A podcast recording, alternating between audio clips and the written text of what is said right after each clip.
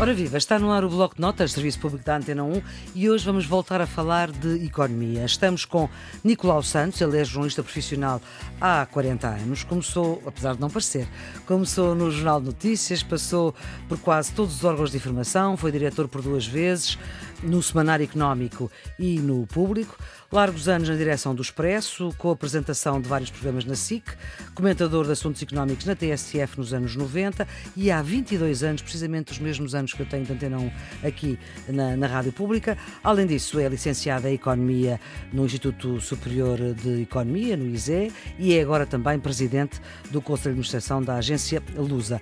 E é com ele que vamos abordar uma boa parte do programa da disciplina de Economia, que, Nicolau, olhando para este programa de 11º ano, isto parece um de economia acelerado, porque não falta quase nada. O que é que falta?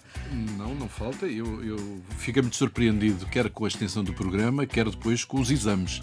Os exames são, são difíceis, são muito difíceis. Já a Helena Garrido também disse o mesmo. Versam muito sobre microeconomia, sobre questões de gestão de empresas e têm questões verdadeiramente complicadas que, enfim, eu não percebo a necessidade de os alunos, enfim, se não vão para a economia, de ter um conhecimento tão aprofundado de alguns tipos de gestão que, uhum. que eu vi eh, nas perguntas dos exames. E o programa em si é, cobre tudo, quer dizer, é praticamente desde a história da humanidade até agora. até agora. Nicolau, tu uh, queres falar da questão do comércio mundial e da moeda. Como é que isto se pode colocar de forma a poder ajudar os alunos que vão para o exame? O que é que é essencial nesta questão? Bom, eu penso que a primeira ideia é que o comércio é das atividades mais antigas da humanidade. Hum. Ou seja, a partir de certa altura havia, enfim, povos ou pequenos agregados de pessoas que ou produziam determinadas sim. coisas.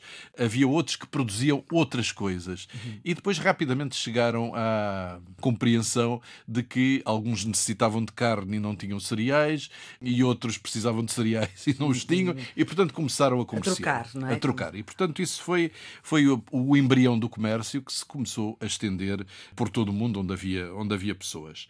A partir de certa altura foi necessário introduzir algo para consubstanciar essas trocas. Porquê?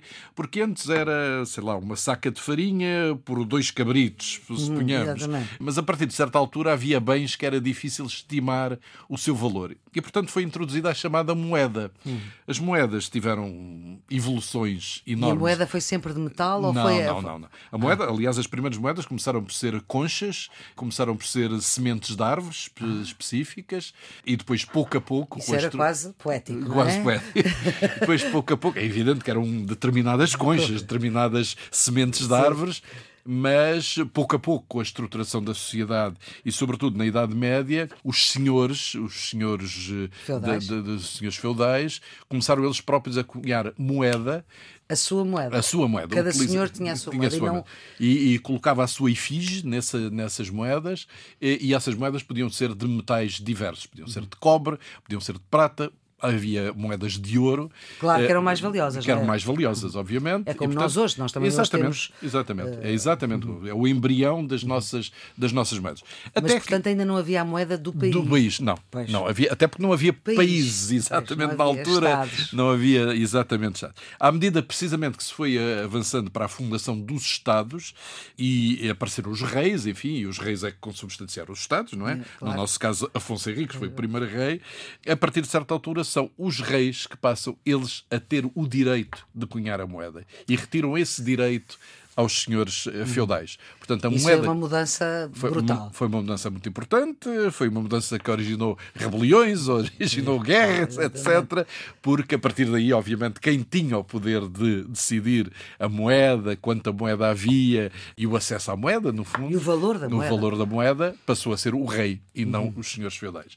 Bom, e portanto, esta é, no fundo, um pouco da história da, da moeda que uhum. Eh, serve para consubstanciar as Hoje, trocas do comércio. Hoje nós temos uma moeda, já tivemos o escudo, aliás, já tivemos antes do escudo, eram os, os reis, não é? Os reis, os, os mel-reis. Os mel-reis, que nós não somos desse tempo, somos do tempo do escudo, ainda, escudo, ainda, exatamente. ainda comprámos coisas uh, com, com o escudo e agora temos o euro. Portanto, isto aqui também foi, uma, há aqui também uma mudança. Há uma mudança muito importante. Porquê? Porque o facto de cada país ter a sua moeda originava dificuldades nas trocas comerciais porque a moeda de um país tem um determinado valor, é, enfim, face às outras moedas, mas quando se faz uma troca, por qualquer razão, essa troca que é feita num determinado momento, num momento em que vai ser paga, eventualmente a moeda já não vale aquilo que valia, vale mais ou pode valer menos. Portanto, há uma desvalorização. Há uma é? desvalorização, uma valorização da moeda. E, portanto, isso originava, introduzia sempre problemas para quem estava a vender e para quem estava a comprar. É evidente que depois apareceram uma série de instrumentos financeiros para prevenir isso, são os contratos de futuros, enfim, é, é, fazemos uma venda daqui a seis meses e daqui a seis meses a cotação que nós prevemos é esta e mesmo que seja outra, será essa que o produto uhum. é transacionado.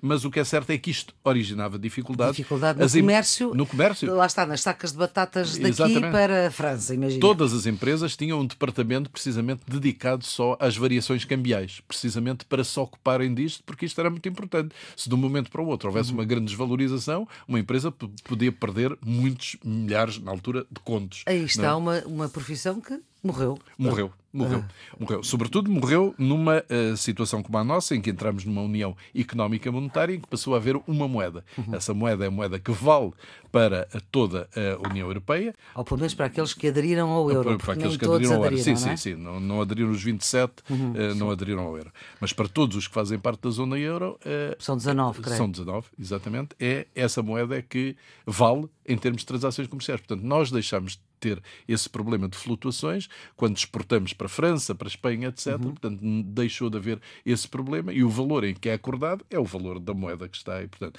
não há esse problema. Há problemas quando exportamos, por exemplo, para os Estados Unidos, continua a ter moeda, para o Reino Unido, continua a ter a sua libra esterlina, e para outros pontos do mundo. Portanto, tudo o que esteja fora desta, desta zona é evidente que eh, há flutuações. Há casos de países que não têm a moeda euro mas tem a sua moeda indexada ao euro e, portanto, as valorizações ou desvalorizações acompanham a evolução do euro. É o caso, por exemplo, de Cabo Verde, Exato. que é extraordinário, sendo um pequeno país em África, tem a sua moeda indexada, uma moeda forte Apesar como é o euro. de se chamar escudo. Em Cabo Apesar Verde de se chamar é escudo, escudo. Mas, mas o valor está indexado a, ao, euro. ao euro. Por exemplo, em Angola, o Kwanza, o valor oficial, está indexado ao dólar. Portanto, fazem sempre a comparação com o dólar. Portanto, ora, a questão do comércio, eh, agora ao lado da, Sim, da moeda. das moedas, a questão do comércio foi, à medida que, enfim, que o mundo foi crescendo, que houve países, que milhões e milhões de pessoas começaram a viver nesses países e que as transações se tornaram cada vez mais eh, frequentes. mais frequentes, o que é que aconteceu? Começou a aparecer entre os economistas uma teoria hum. que tinha a ver com o facto quase remontando ao princípio da humanidade, que seria mais importante e melhor para todos se determinados países que produziam determinados bens se especializassem só nesses bens, enquanto outros especializavam na produção de outros bens. O caso mais conhecido é o Tratado de Mituíne, que Portugal assinou com o seu mais antigo aliado, e é um dos tratados mais antigos da história, Sim. a Inglaterra, em que a Inglaterra propôs a Portugal que Portugal produzisse os seus vinhos, que já produzia, e a. Inglaterra não o faria. Em contrapartida, a Inglaterra produzia têxteis que nos vendia a nós e nós deixávamos de produzir textas. Isto à partida é uma ideia que eventualmente até pode parecer uh, ótima, mas foi um desastre. mas, mas, depois tem pequenos, pequenos problemas que resultam. Tratado de Metwin. Século XVIII, século XVIII. Portanto, é uma ideia que uh, aparece uh, na teoria económica. E o Metwin era um senhor inglês que fez. Que propôs, que propôs esta, esta brincadeira. Esta brincadeira. Exatamente. Esta brincadeira deu o quê? Bom, deu que eh, nós tivemos um processo na altura de desindustrialização. Nós tínhamos uma indústria incipiente no setor têxtil, mas era uma indústria prometedora. Aliás, até hoje nós temos uma, uma indústria têxtil. E nessa altura, essa indústria, digamos que foi posta no frigorífico durante algum tempo, enquanto nos dedicávamos claramente a, a produzir, a produzir vinho e a importar uh, textos. Tudo que era, tudo que era manufaturado. Tudo, tudo, que era manufaturado da Inglaterra. Ou seja, não podíamos empregar uma data de gente que a Inglaterra pôde. Claro. E a Inglaterra pôde fazer a sua revolução industrial. Exatamente. E, entretanto, vinha também, nessa altura, uma coisa que era o ouro do Brasil. O ouro do Brasil e então, Nós, enfim, no fundo, utilizámos esse ouro do Brasil ou para fazer obras sumptuosas ou então para pagar precisamente esses produtos. Porque Porquê?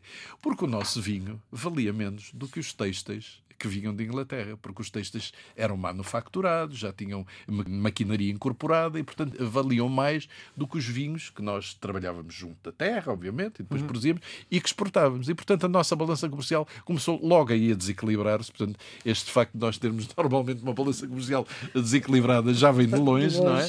E o ouro do Brasil, que podia ter servido para Portugal fazer um um grande processo de industrialização acabou por dar-nos o convento de Mafra, dar-nos, enfim, grandes obras sumptuárias que nós temos, mas do ponto de vista de estrutura produtiva, nós ficámos essencialmente pelo comércio e muito pouco, eh, nessa altura, pela industrialização. Estivemos aqui a falar os panos que nós importávamos de Inglaterra nos custavam mais do que os vinhos que nós vendíamos para os ingleses, isto tem que ver com a forma como depois se forma o rendimento, quer das pessoas, quer das empresas, quer dos países. Quer dos países exatamente. E como é que ele se reparte. Exatamente. Vamos lá ver. Se nós olharmos para as pessoas em geral, as pessoas têm rendimentos de vários tipos.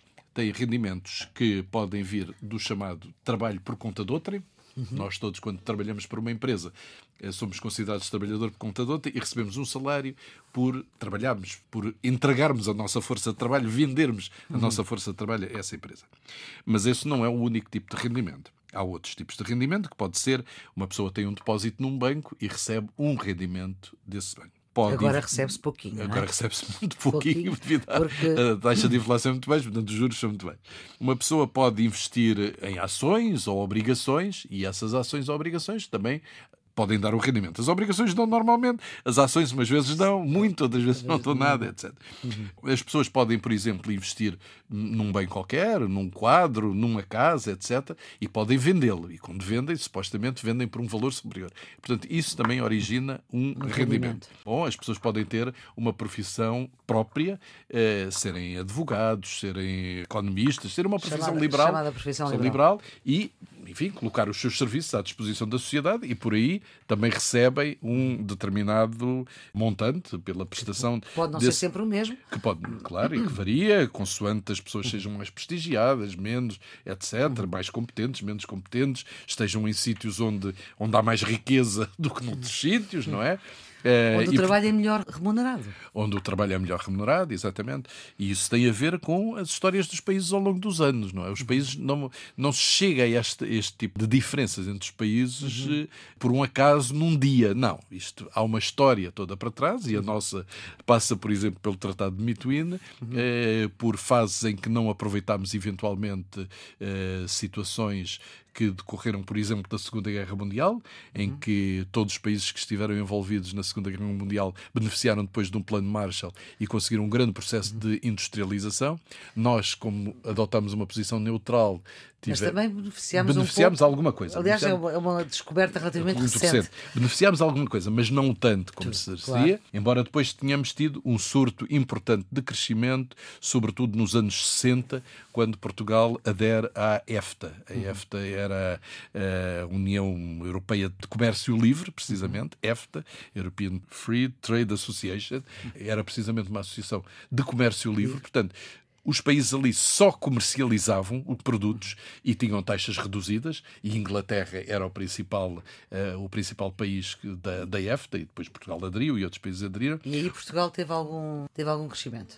Teve, teve um crescimento muito assinalável. Nós, nessa altura, tivemos crescimentos do ponto de vista do PIB eh, verdadeiramente impressionantes. Estamos a falar Mais de 4, 5, 6, 7%. Bem. Muito, muito. Hum. Foi, foi uma altura. O país era muito, era muito pobre, digamos assim, eh, não tinha praticamente indústria, e, portanto, essa é uma altura em que começam a aparecer indústrias em Portugal. E, e... Esse, esse, crescimento durou para aí até quê? Até o início dos anos 70? Du durou até o início dos anos 70, 70. exatamente. É uhum. exatamente aí.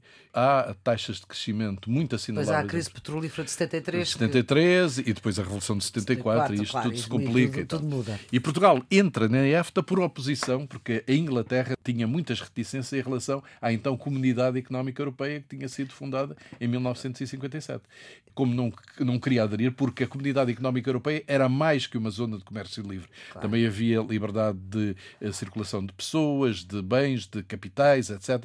E, portanto, era mais do que isso. E, Inglaterra... e obrigava a que fossem democracias democracias. E coisa obrigava que a que fossem democracias, exatamente. E, portanto, a Inglaterra, por oposição, criou a EFTA e a que Portugal aderiu. Uhum. Portanto, e, e isso deu a Portugal um crescimento importante na década de 60 e primeiros anos dos anos 70, até à Revolução e à crise. Uhum. Nós estávamos, eh, Nicolau Santos, nós estávamos a falar. Uhum. dos rendimentos e da repartição, portanto já tínhamos falado dos rendimentos e agora como é que eles se repartem? A repartição de rendimentos é algo que tem vindo a preocupar cada vez mais as sociedades modernas. Sobretudo, nas sociais-democracias, essa preocupação foi levada ao ponto de serem criados os chamados conselhos económicos e sociais, onde estão à mesa não só os governos, como estão os parceiros sociais, ligados ao patronato e ligados aos eh, sindicatos. E nós temos isso. A Alemanha tem uma grande tradição nisso, os países do norte da Europa, a Suécia, a Noruega, a Dinamarca, têm uma grande tradição disso e, de algum modo, isso perfila um pouco aquilo que se chama o, o modelo europeu, o modelo de vida europeu. Porquê? Porque uma sociedade produz riqueza, pelas mais diversas formas, produz riqueza pelo seu trabalho, pelos seus investimentos, pelos seus avanços tecnológicos, produz riqueza. O crucial é depois saber como é que essa riqueza é distribuída. Para dar um exemplo muito concreto de uma empresa. Uma empresa produz, através de investimentos tecnológicos, através das- dos seus trabalhadores, através da sua gestão, obviamente, produz um determinado produto. Esse produto é vendido no mercado. E depois há um lucro resultante disso, descontado todos os custos. O que importa saber depois é, desse lucro, o que é que vai para o investidor, para o empresário, porque ele precisa de dinheiro para voltar a reinvestir, para comprar novas máquinas, para eh, Atualizar, atualizar etc. E qual a parte que vai para o trabalho. E, portanto, esta é uma discussão que tem atravessado a história, sobretudo, sobretudo nas últimas décadas, isto é, é muito importante, porque o facto de terem aparecido cada vez mais trabalhadores, não por conta de outrem, mas em nome individual, alterou esta, estas dinâmicas. Ou seja, hoje é mais difícil saber exatamente qual é a repartição pura e dura do que vai para o trabalho e do que vai para o capital.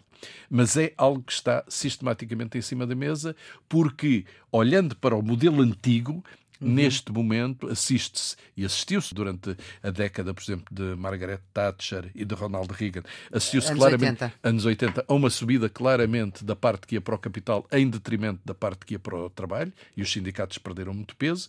Depois houve alguma recuperação, mas na fase, desde o início deste século, em que predominaram muitas ideias neoliberais do sucesso individual, da afirmação de cada um por si próprio, a ideia de que todos todos têm a possibilidade de ter sucesso, mas aqueles que têm mais sucesso devem ser mais premiados, e portanto tudo isso levou claramente a que houvesse uma inclinação deste barómetro para o lado do capital em detrimento do trabalho.